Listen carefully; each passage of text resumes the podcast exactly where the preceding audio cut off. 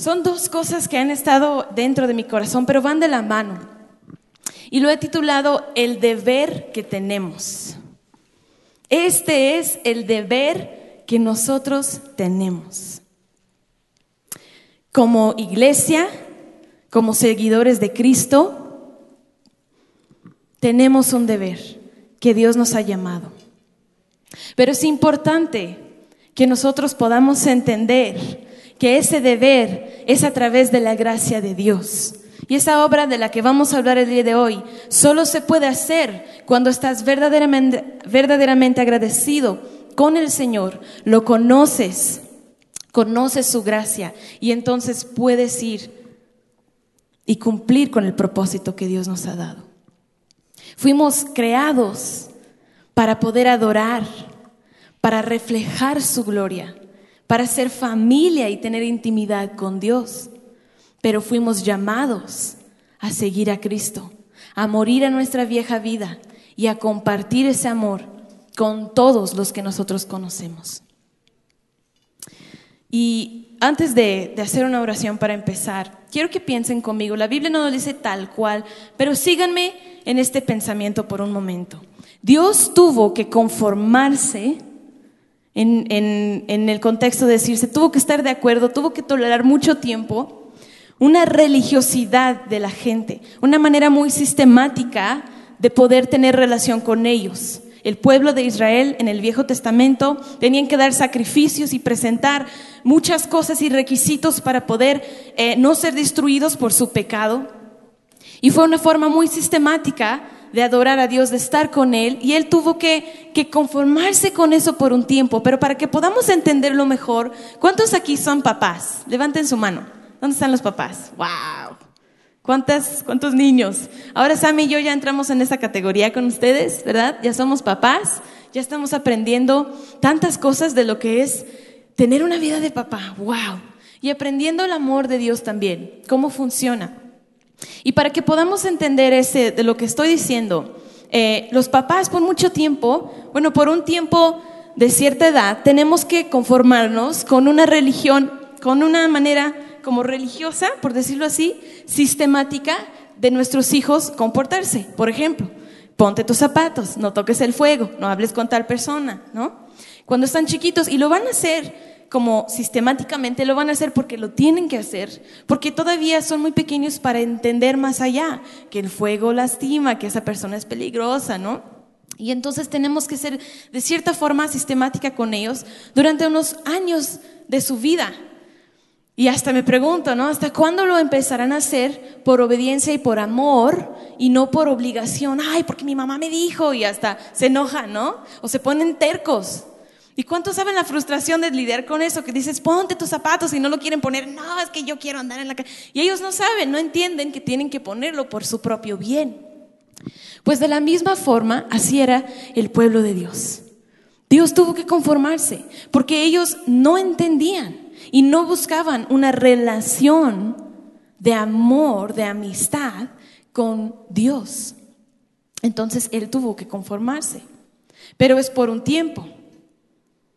Porque en algún momento el sacrificio y la sangre de los animales no era suficiente para poder cubrir y pagar el precio de su pecado. No era suficiente. Y había una brecha entre ellos y Dios y no podían entrar en su presencia y no podían tener una comunión con Él. Entonces, ¿qué hizo Dios? Rompió con el sistema. Él mandó a su Hijo Jesús para morir en una cruz, en tu lugar y en mi lugar, para que pudiéramos tener una relación. Y ya no hay que estar obedeciendo una manera sistemática de hacer las cosas. Está la ley y la tenemos que obedecer.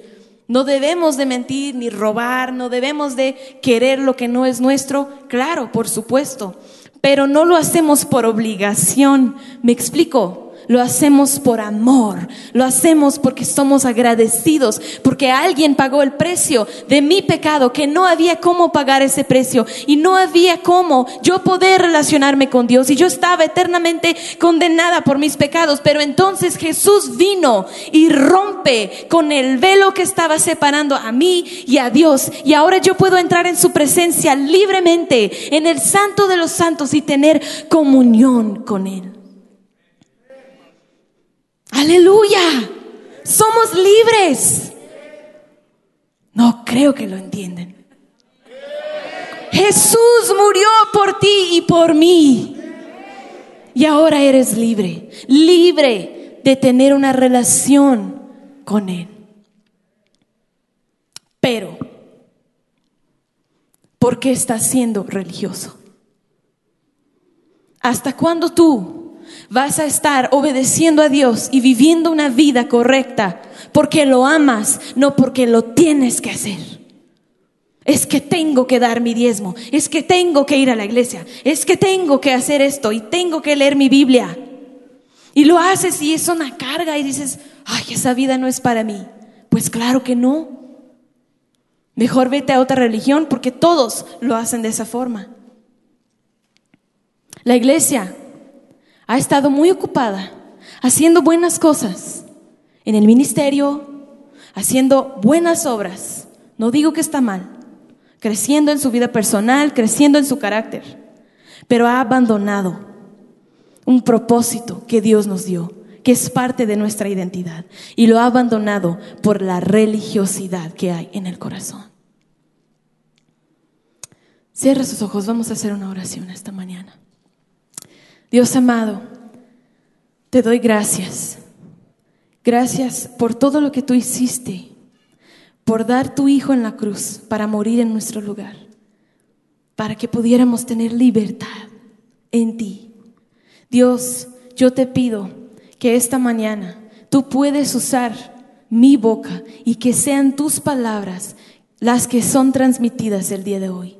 Espíritu Santo de Dios, solo tú puedes tomar las palabras que están saliendo de mi boca y hacer que hagan un propósito y una obra en el corazón de cada uno de los que están escuchando aquí y en sus casas, hoy y mañana. Solo tú lo puedes hacer. Espíritu Santo, yo te pido que tú tomes el control y que no sea yo, pero que vean tu gloria, Dios, en este lugar.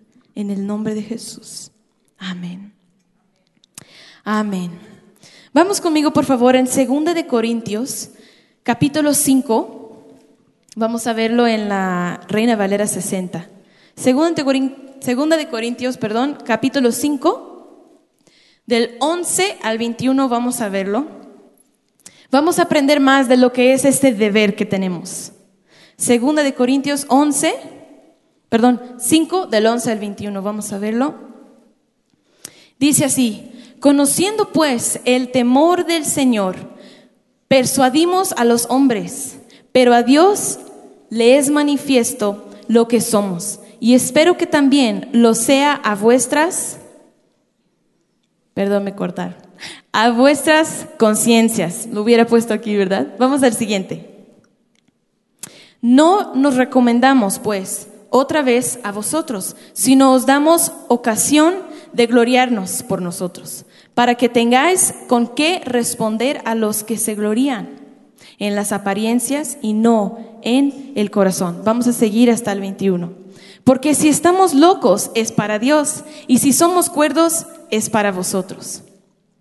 Porque el amor de Cristo nos constriñe pensando esto, que si uno murió por todos, luego todos murieron y por todos murió, para que los que viven ya no vivan más para sí, sino para aquel que murió y resucitó por ellos. De manera que nosotros de aquí en adelante a nadie conocemos según la carne. Aun si a Cristo conocimos según la carne, ya no lo conocemos así. Fíjense, no lo conocemos según la carne, según la ley, según la manera humana de pensar. De modo que si alguno está en Cristo, nueva criatura es. Las cosas viejas pasaron, he aquí, todas son hechas nuevas. Todo esto proviene de Dios, quien nos reconcilió consigo mismo por Cristo y nos dio el ministerio de la reconciliación. ¿Están entendiendo lo que Dios hizo en Cristo? Lo que Jesús hizo en la cruz. Que Dios estaba en Cristo reconciliando consigo al mundo, no tomándoles en cuenta a los hombres sus pecados. Y nos encargó a nosotros la palabra de la reconciliación. Dos más. Así que somos embajadores en nombre de Cristo, como si Dios rogase por medio de nosotros, como si Dios estuviera hablando por medio de ti. Así tú hablas a los demás. Por medio de nosotros os rogamos en nombre de Cristo, reconcílianse con Dios al que no conoció pecado. Por nosotros lo hizo pecado para que nosotros fuésemos hechos justicia de Dios en Él. Amén. Tenemos un deber. Dios nos ha dado una tarea de hacer que los demás sean amigos suyos, que los demás sean parte de esa familia. Y como estábamos leyendo, habla, o sea, ustedes son la boca de Dios en esta tierra.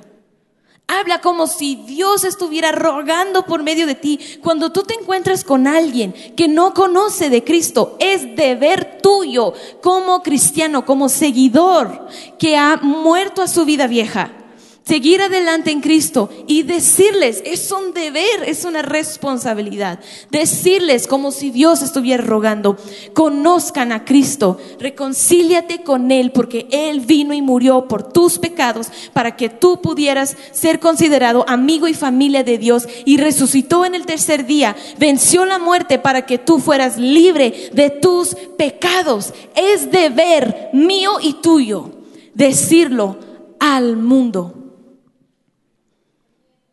Él murió, como leíamos, para que ya no vivas más por ti y tus comodidades. Él murió para que vivas por Él que te da la salvación.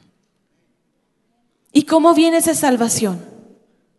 Arrepentimiento y fe. No es, y sí, él nos va a juzgar por las obras que hicimos, pero no eres salvo por tus obras. Ahí está una gran diferencia entre seguir a Cristo y las demás religiones.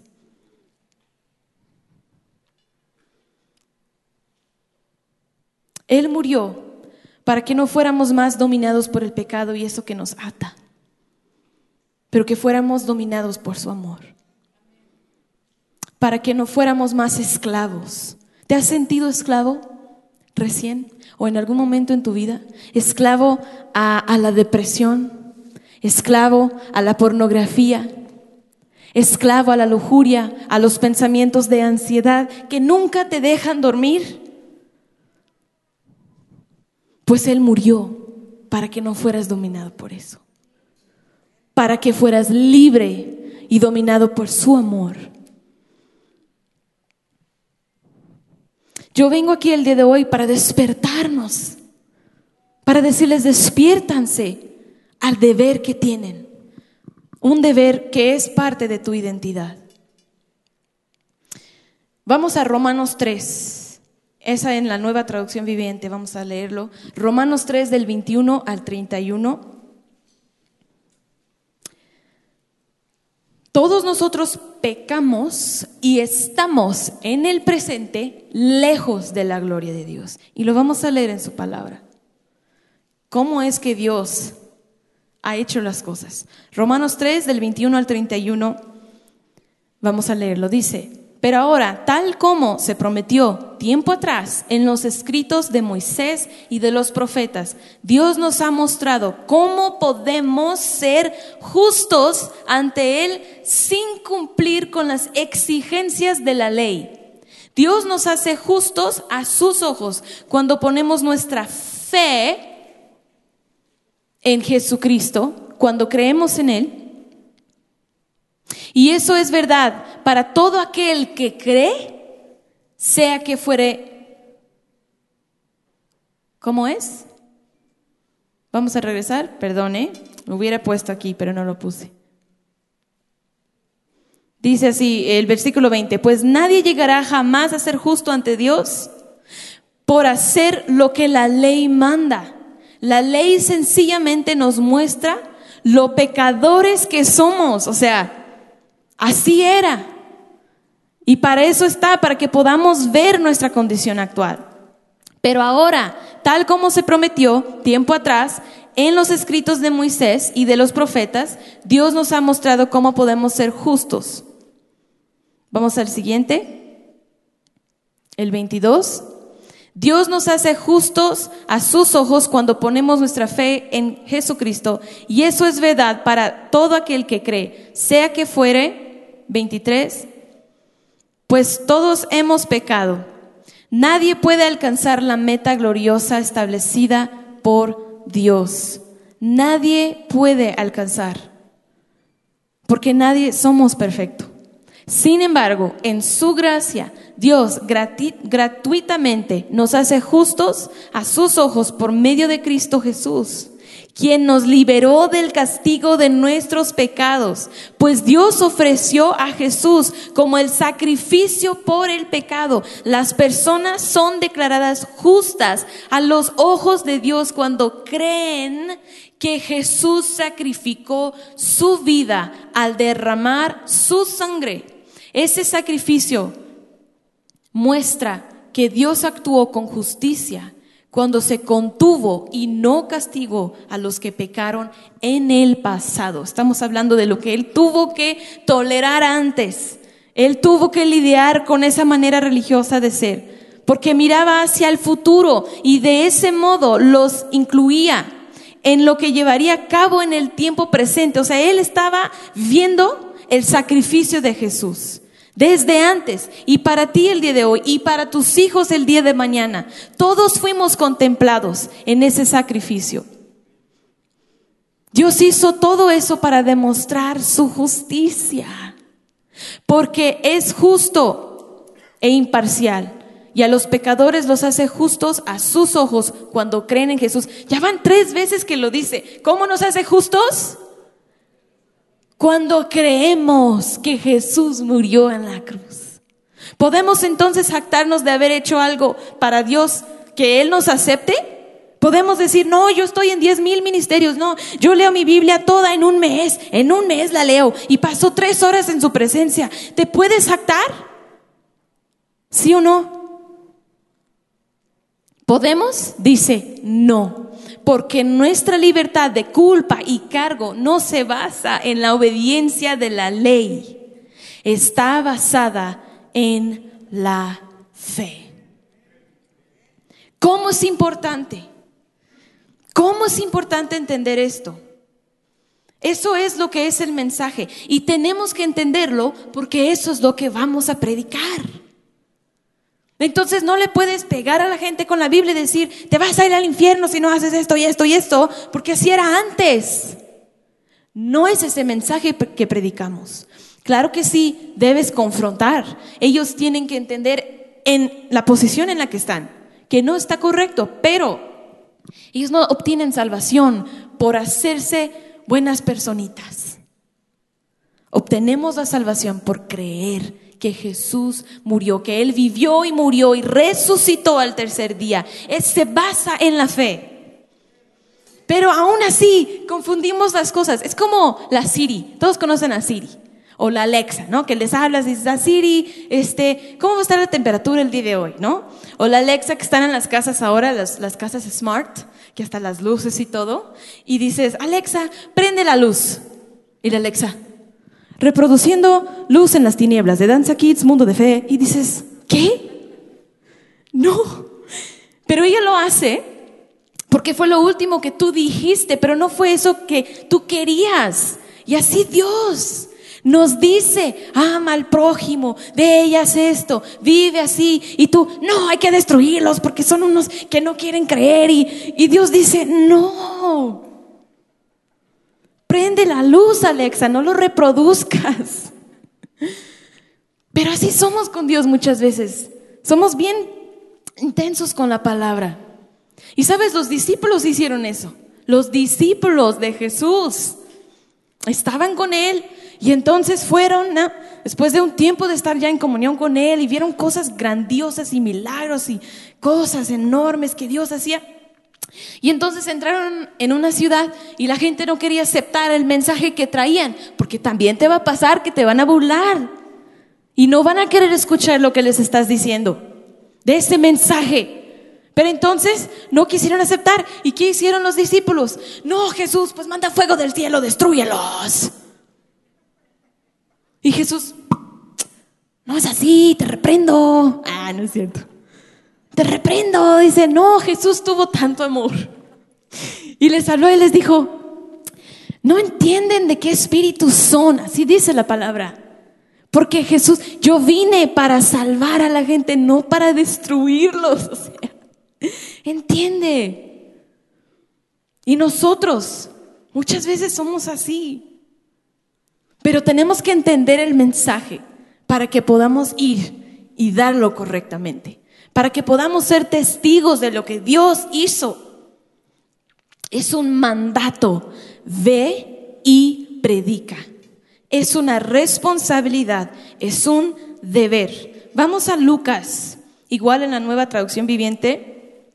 Lucas capítulo 14 y ahora ya no va a ser 10 versículos, ya van a ser dos, del 34 al 35. Lucas 14, del 34 al 35. Gracias, producción, porque yo no lo puse aquí, pero ustedes me salvan. Dice así, la sal es buena para condimentar, pero si pierde su sabor, ¿cómo la harán salada de nuevo? La sal sin sabor no sirve para nada. No sirve, más bien dice, para la tierra, ni para el abono. Se tira. El que tenga oídos para oír, que escuche y entienda. Ya imagino, ¿no? Oye, entiéndelo. La sal sin sabor, en otras traducciones dice, es inútil. ¿Te puedo hablar francamente el día de hoy? ¿No se van a enojar conmigo? ¿Prometen? Conste, ¿eh? Ahí va, ahí les va. Si tú no estás predicando y haciendo el deber que tienes, eres inútil. Ay, Jackie, bájala ahora. Bájala de allá arriba. Estás siendo sin propósito, sin utilidad. No lo digo como grosería, inútil, no. Digo, tú estás viviendo una vida pasajera y el día de mañana se va. ¿Cuántos lo hemos experimentado en esta pandemia? La vida está y no está, es tan ligera. Y tú estás viviendo sin propósito. No, Jackie, pero es que yo asisto a la iglesia todos los días, todos los días, todos los domingos, todos los miércoles. Ahí estoy. Yo estoy leyendo mi Biblia y Dios me habla y que, wow, increíble, que me dice que esto y que aquello. Y no, pues teología, ¿no? Llenas tus libros de teología, del significado griego de esto, de no sé qué. Qué padre, pero no estás viviendo con propósito. No estás cumpliendo el deber que Dios te dio en esta tierra. Como dijimos en el principio, fuimos creados para ser familia, para adorar. Qué maravilla, pero fuimos llamados. Tenemos una responsabilidad. Tienes que hacerlo. No es que me da mucha pena. Es la sal. Hazlo con tu vida. Si te da pena hablar con la gente, vívelo entonces para que ellos lo vean. Ah, no, ¿verdad? Pero vamos a Walmart y estás pagando y sabes que yo no los juzgo porque yo era así. Déjame les digo. Vamos a Walmart y no te pagan, no te ponen el dinero bien. O no sé, algo hacen mal. Y ya estás bien apresurado, te tienes que ir y vámonos, no sé qué, pero te cobraron doble y dices, oye, eso está mal. No, no está mal. Así es. Pues que la gente es grosera, no conocen amor, no son libres, son esclavos. Entonces te están, no, que no sé qué, es así, ni modo. No, pues si quieres ir, tienes que ir con tal cajero allá y luego diez mil filas. Y, y tú, entonces, ¿qué haces? No, pues a ver, a ver, quiero hablar con el, con el gerente, a ver dónde está el gerente, porque tú eres una inútil, porque tú no sabes lo que estás, porque estás mal. ¿Qué pasó? No estás viviendo el testimonio. Uy, ¿y qué tal si esa cajera fue el proyecto de alguien de aquí de Experimenta Jesús y se sienta al lado tuyo en la iglesia? Uy, no, pues no. Va a decir, no, prefiero ir a la misa. Al menos allá no me hacen, no me tratan así. ¿Qué pasó? Es un deber, es un mandato. Tienes que hacerlo. ¿Sabías que la sal no lo voy a leer, pero en Segunda de Reyes 2, 19 al 22. Ahí está si lo quieren ver. Había un lugar donde el profeta iba y estaba mal la tierra, no daba fruto, no había nada y había muerte y esterilidad. Y entonces el profeta dijo, ven, trae sal y ponlo en esta agua. Y entonces la muerte y la esterilidad se quitó de ahí. Ya no hubo más esterilidad, se volvió fértil la tierra y las mujeres tuvieron hijos cuando antes no podían. ¿Sabes qué hace la sal? La sal quita la muerte. La sal trae vida. Cuando estás hablando con alguien que está en tinieblas, que no entiende, esa persona está ahí en el cajero, pero está probando tu paciencia. Y tú dices, yo no, no, hoy yo voy a ser sal. Y le empiezas a decir, yo sé que tu trabajo ha sido muy duro, ha sido difícil, pero haces un buenísimo trabajo. Sabes, yo estoy aquí el día de hoy para decirte que ya no tienes que vivir así, quejando y bajo el peso de la ira. Ya tú tienes una esperanza. Jesús vino y murió en la cruz y, y ya sales el mensaje y salió y traes vida a esa persona. Vida. Y entonces esa persona viene y se sienta al lado tuyo el domingo. ¿Y qué tal? Y entonces te empieza a decir, ¿qué crees que yo estaba a punto de suicidarme ese fin de semana? Mira, y todos dicen, no, es que siempre van al suicidio. Yo conozco historias personalmente de personas que se iban a suicidar. Y una persona les llamó por teléfono. O una persona pegó con ellos en la calle y en vez de decir, oye, te... Les dijo, ay, no fue casualidad que nos topamos. Tú piensas que fue un error, pero yo estoy aquí para decirte hoy que tengo un mensaje de Dios para tu vida y Dios murió por ti y vivió y así. Y entonces reciben vida. Y ya no se cumplió el plan que el diablo tenía para ellos. Se rompió. Se trata de la fe. Se trata de la fe. Wow, quisiera tener más tiempo, pero les digo esta parte rápidamente antes de mostrarles un video que quiero que podamos ver el día de hoy.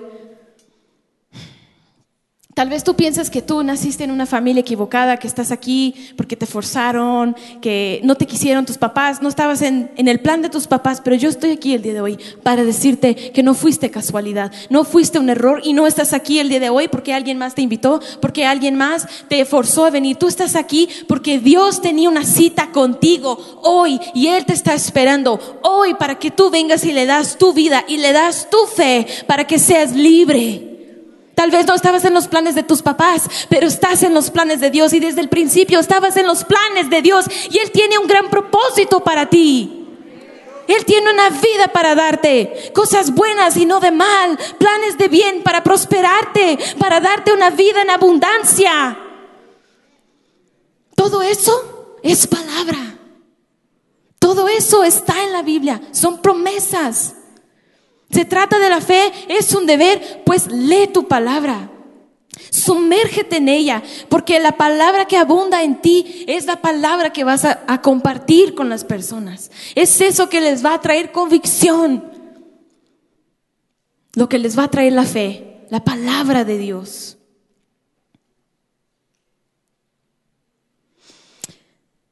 Quiero que veamos un video. Es un testimonio de alguien, me impactó mucho. Estuve pidiendo a la gente, a diferentes personas, que me compartieran sus testimonios, porque yo dije, pues es que yo crecí con una cristiana. ¿Cómo es cuando tú no conoces nada de la fe de Dios y ves un radical aquí cristiano? ¿Cómo se siente? ¿O qué es lo que les dices? Quiero que mientras veamos este video, pongan atención en cómo le predicaron a esta persona. Porque eso es lo que tú vas a hacer a partir de hoy. Amén. Tome nota. Vamos a verlo, por favor, producción, si me lo pueden poner. Yo andaba en las drogas, en el, en el alcohol. A los 15 años conocí de la cocaína. Lo que sí ya no pude fue dejar la, la cocaína. A mí me decían, no, pues la Santa Muerte es bien milagrosa, eh, ella te puede ayudar, ella te puede sacar de tu problema. ¿no? Yo recurrí a ella porque quería una salida. Como veía que ella no, pues yo dije, a lo mejor Satanás sí, porque él es más poderoso, ¿no? Todo lo hacía. A las 12 de la noche haz esto, a las 12 de la noche pícate el dedo y pon tu sangre y, y pactos que hice que yo, la verdad, no, no sabía. Me empecé a hundir más en, en, en la droga. Llegó un momento donde, donde ya me sentía yo solo, llegué a estar todo flaco, de tanta droga, ya no me bañaba, toda la barba la tenía larga, andaba hecho del baño, me quedé en la calle. Llega una persona y me dice, vengo a darle un mensaje de Dios, eh, quiero decirle que, que, Dios lo ama y lo está esperando. Le digo, no, usted dígale que usted que la escucha, que, que se vaya con su mamá, ¿no? Así enojado yo con Dios. Me era más fácil hacer las cosas a mi manera que con Dios porque Dios me decía, si tú haces mi voluntad, yo te voy a bendecir pero tienes que amar, tienes que respetar, no tienes que pelear. Cosas que a mí decía, ¿cómo voy a hacer eso, no? Si él me ve feo, ¿por qué lo voy a amar? Pero la manera en que ella empezó así a llorar era como, como, pues ni mi mamá, ¿eh? Por favor, déjame ayudarte, déjame decirte el mensaje que Dios te tiene. No, no. Bueno, a ver, dígame qué quiere. Pues Dios te ama y te está esperando. Dios, Dios dio un día la vida por ti y está dispuesto a dar la vida otra vez por ti. Él ya pagó en la cruz todo lo que has hecho mal. Él te perdona, Él te ama así como eres. Dios te ama y te está esperando. Bueno, dígale, dígale que es la última vez que le voy a dar otra oportunidad a Dios cuando sé que Él me la dio a mí, ¿no? Mañana, ¿a qué hora le espero? ¿En dónde le espero? Aquí, espérame. Porque yo no podía dejar de drogarme un rato, ¿eh? Y ese día, por Dios lo hizo. Me bajó hasta la, ansiedad. Recuerdo que me paro en, la puerta de la iglesia y, no me deja entrar. Y yo decía, entro, no entro. Y, y luego yo los veía muy bañados, muy cambiados, muy perfumados. Y decía, no, ¿qué van a decir? Y, sale una hermana corriendo y me dice, hermano, jamás nadie me había dicho hermano, ¿no? Hermano, pase, es usted bienvenido ante los ojos de Dios. Dios lo ama y lo está esperando. Usted es la razón por la cual hoy se hizo este culto. Dios lo ama y lo está esperando. Hizo que yo pisara adentro, ¿no? Yo recibí a Cristo y dije, de hoy en adelante mi vida va a cambiar. Llego a la casa y, y empiezo a escuchar una voz y me dice, Adrián. Voltear y me dicen, me las vas a pagar. De mí nadie se burla, te vas a quedar sin esposa, hijos y te vas a quedar en la calle. Y desde ahí yo oía las voces diario, diario no me dejaban dormir, me despertaban. Ya desesperado, digo, sabes que ya, pero llorando, yo mismo me veía y dije, ya, ya estás acabado, ya no, ya no luches, ya no tienes salida. Pero yo seguí yendo a la iglesia, o sea, no me desanimé. A mí me decían, tú sigue viniendo a la iglesia, esos años que tienes en la maldad, Dios va a tomar un proceso para sacarte de esto. No te desanimes. Yo les decía, es que llego a mi casa de la iglesia y me drogo. Para mí mi mamá me dice que soy un hipócrita. Yo no quiero ser así. No, Dios no te toma como hipócrita. Tú ven, Dios te ama y Él te va a sanar, pero necesita que vengas porque esto es un proceso. Y yo seguía yendo, yo no me desanimaba. Llegaba de la iglesia y me drogaba y diario que me drogaba volvía a orar, pero ya me enseñaron a orar, a pedirle, a tener una relación con Dios. Seguí yendo a la iglesia y un día me decía el hermano, oye hermano, ¿no quieres ir a orar allá en esa casa? Y me dice, sí, vamos. Pero cuando entra se da cuenta que hay altares ahí de la Santa Muerte. Y les dije yo, yo meto las manos al fuego por Dios y Dios no cambia tu vida. Pero ¿sabes qué? Que Dios también te pide que hagas su voluntad. Porque esto no es nada más por, Señor, te pido y, y una varita mágica. También hay condiciones que Dios pone. Él quiere que hagas su voluntad y que cambies tu corazón, que te arrepientas. Ya que terminamos, le digo, pero bueno, yo veo aquí muchos altares. Mi deber es decirles la verdad y, y bueno, dice la palabra de Dios. ¿Por qué crecen en imágenes hechas por manos del hombre que tienen ojos no te ven, oídos no te escuchan? Virgen María vivió tantos años y murió. La muerte es muerte y no te va a dar vida, o sea, te va a hundir. El único que tiene vida y vida en abundancia se llama Jesucristo. Yo te animo a que, a que un día tú quites eso, porque eso no le agrada a Dios tampoco. Se para la gente y se mete a sus casas. Yo dije, ya se van y no regresan con las altares, unas altares que parecían de mi tamaño, las azotaban así. Yo me impacté, el hermano se me quedó viendo, todo lo sacaron. E hicimos unos costales y tiramos toda la basura. Acontece que si tú te arrepientes del medio de entre todo y haces mi voluntad, Todas las maldiciones que te puse en ti, se las pondré a tus enemigos. Tú serás por cabeza y no cola, tú serás primero y no último. Me pegué a la iglesia, empecé a servir, todo yo lo hacía. Hay que lavar los baños, hay que... Todo lo hacía, acomodar sillas, todo. Todo lo que él me decía, yo te prometo que serás primero y no cola, me ha tratado de una manera bendecida. Eh, soy muy bendecido por Dios.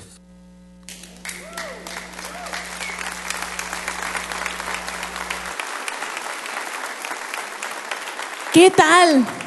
Lo que Dios no puede hacer, dale gloria, dale aplausos, dile Señor, tú eres magnífico. Tú nos salvas de nuestro mal.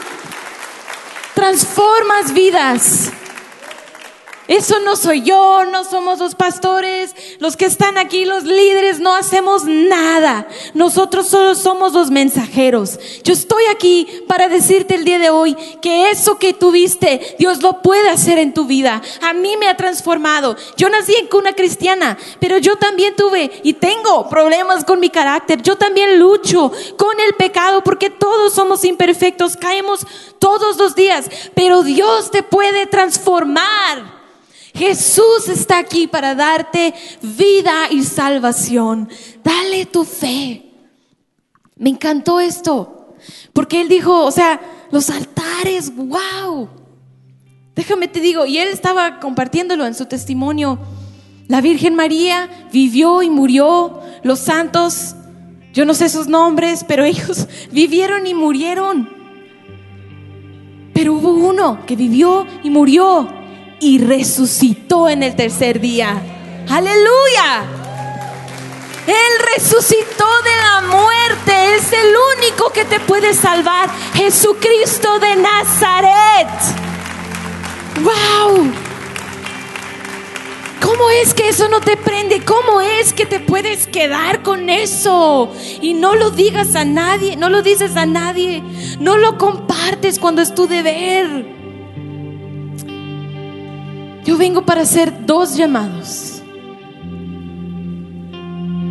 Ese testimonio es tan lindo porque él y toda su familia está en esta casa. Sus hijos vienen aquí, su esposa, su familia fue restaurada. Dios lo sacó del pozo igual que muchos de nosotros aquí. Y estamos para testificar que Él es un Dios vivo, que cuando tú le oras y le pidas sanidad, Él contesta, porque es su voluntad que estés bien, porque Él es un buen Padre. Es nuestro deber, iglesia. El primer llamado es para aquellos que quieren seguir a Cristo. Y no, no es una oración, Jesús, yo creo en ti, aleluya, amén, ahora es salvo. No. Es un llamado de vida. Se trata de creer y se trata de arrepentirte que ya no quieres volver. Ya no vas a volver atrás. No es una decisión para el día de mañana, es una decisión para hoy. No, Jackie, es que, mira, tengo algo y no sabes, es un pecado, pero no lo puedo soltar. Ya varias veces lo he querido hacer y no lo hago y pues no puedo porque yo sé que si acepto a Cristo, pues lo voy a hacer otra vez mañana y pues no, o sea, esa vida no es para mí. ¿Cómo crees? ¿No escuchaste todo lo que te dije? Pongan atención. Es la gracia que te va a sacar de donde tú estás. Tú no lo entiendes, pero es esa gracia, ese amor inmerecido que te va a alejar de tu pecado. Es la gracia de Dios. Yo te lo digo, tal vez tú dices, gritas a tus hijos, les pegas. Pero el día de mañana, conforme sigues orando, conforme sigues leyendo y dejando que Él haga un trabajo en ti, les vas a gritar nada más. Sigue siendo mal, pero no ves que estás avanzando. Y entonces ya no les vas a gritar ni les vas a pegar. Les vas a hablar porque tienes dominio propio, porque Dios ha estado tratando tu carácter. No, pues es que yo fumo y tengo ese hábito y nunca lo he podido dejar. Pues sigue viniendo a la iglesia. Sigue haciéndolo, sigue leyendo, sigue con Dios, pídele perdón cuando lo haces, si lo vas a volver a hacer, pero sigue viniendo a la iglesia. Y entonces vas a ver que cuando dejaste el cigarrillo, también dejaste tu depresión, también dejaste tu ansiedad, también dejaste de creer que tú eres quien provee el pan de cada día, es Dios. No dejaste solo el cigarrillo, dejaste mucho más. A veces es al momento, a veces es un proceso. Pero es su gracia que te va a sacar. Ese es el primer llamado que yo quiero hacer el día de hoy. Y si tú estás aquí y en tu corazón se está moviendo, pero dices sí, que no, que sí, que no, pues yo te digo es hoy, es una decisión para hoy. Si tú quieres seguir a Cristo, quiero que te puedas levantar de tu lugar. Seguir a Cristo con toda tu vida. A lo mejor dices, yo ya acepté a Jesús en algún momento, pero no lo has estado siguiendo, no has estado viviendo tu vida para Él. Aleluya. Un aplauso para esta hermana. Dios te ve. Dios te ve, Dios te ve y Él tiene un propósito para ti. Y Él tiene un propósito para ti. No llegaste aquí por casualidad. Dios os ve. Gloria a Dios. Si quieres seguir a Cristo de verdad, es decir, yo ya no voy a volver atrás a mi vieja manera de vivir. Gloria a Dios. Dios los ve a cada uno de ustedes. Él los ve. Y yo vine aquí el día de hoy por ustedes para decir que Él te ama. Él te ama. Y Él tiene un gran propósito para ti. Aleluya. Les invito a hacer esta oración conmigo. Y esta oración solamente es tu declaración de lo que está sucediendo en tu corazón el día de hoy. Es un cambio, sí, es un cambio de vida. Vas a dar un giro, vas a seguir viniendo, te vas a conectar en un grupo de conexión. Amén. Aquí tenemos muchos grupos de conexión donde se pueden conectar y pueden conocer a la gente y pueden aprender más de la palabra y pueden ser cambiados. Vamos a hacer esta oración el día de hoy. ¿Por qué todos no lo hacen? Juntos vamos a decirlo. Señor Jesús, te doy gracias y yo creo en ti por lo que tú hiciste. Gracias porque moriste en la cruz, en mi lugar, para pagar el precio de mi pecado. Yo creo que tú moriste por mí y que resucitaste el tercer día y hoy estás sentado en el trono con la gloria de Dios. Yo creo en ti como mi único Señor y Salvador. Y hoy decido darte mi vida y darte mi corazón. Entra en mi corazón. Transforma mi vida. Amén. Amén. Amén, iglesia. Aleluya. Dale un aplauso. Pueden decir que soy muy pentecostés, pero es para Dios. Me emociono. Gloria a Dios, hermanos. Los amamos, los amamos. Qué bueno que están aquí. Pueden tomar su lugar. Conéctanse. Mira los que están a tu alrededor. Esa es tu familia. Somos familia. Estamos aquí juntos. Amén. Ya no están solos. Y el segundo llamado, porque ya me están cortando el tiempo. El segundo llamado es para los que ya conocen de Jesús. Ya le han dado su vida. Pero no han respondido a ese llamado, ese deber que tenemos de ir y predicar el Evangelio. Ese es el llamado. En Salmo 51 dice, restaura mi gozo, el gozo de mi salvación, para que entonces yo le hable a los rebeldes y les haga ver que tú eres Dios. O sea, primero restaura el gozo de mi salvación y entonces yo puedo ir. Mi oración para ti el día de hoy es que Dios pueda restaurar el gozo de tu salvación.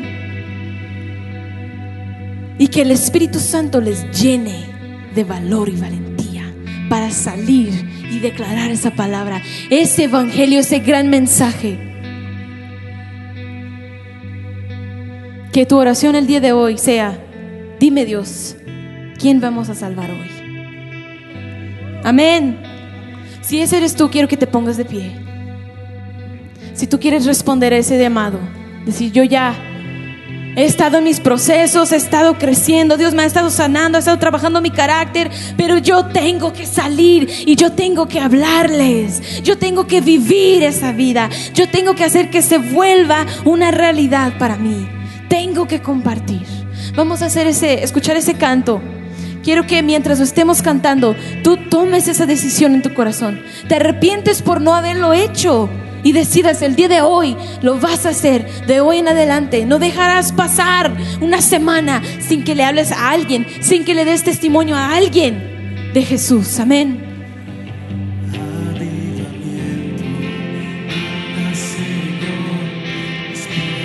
Manda avivamiento, Señor, a través de tu iglesia, a través de nosotros. Mándanos a nosotros.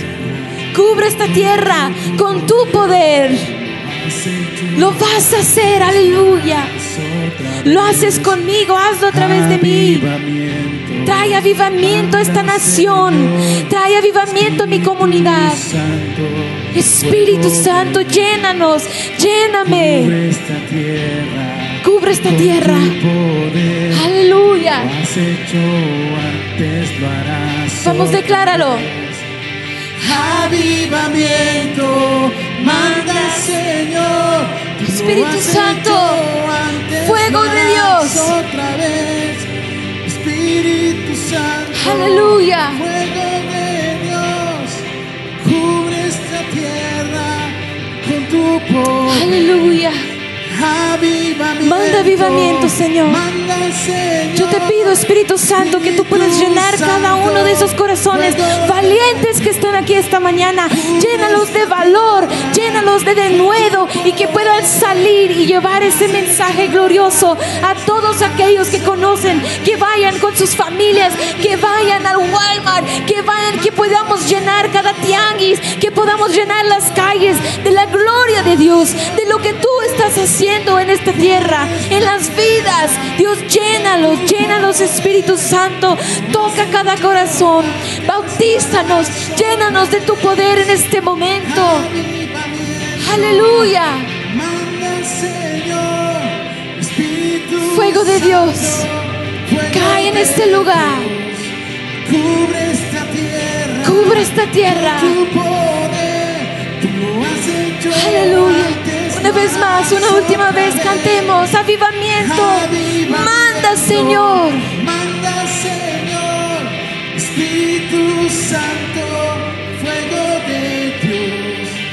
Cubre esta tierra con tu poder. Tú lo has hecho antes, lo harás Aleluya.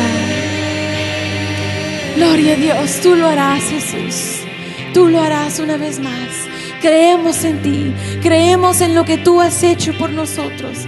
Creemos, Señor, y aunque tal vez nosotros algunos del día de hoy vamos a empezar a predicar por obediencia, por, por cierta forma sistemática, para cumplir, pero cuando empezamos a ver las vidas siendo transformadas, cuando empezamos a ver los matrimonios siendo restaurados, cuando empezamos a ver los milagros y las maravillas que viene con tu nombre Jesús, que solo tú puedes sanar, cuando empezamos a ver los muertos levantarse una vez más, entonces lo estaremos haciendo por amor y por pasión a ti, por a ti. Aleluya. Dale un fuerte aplauso una vez más. Te adoramos, Señor.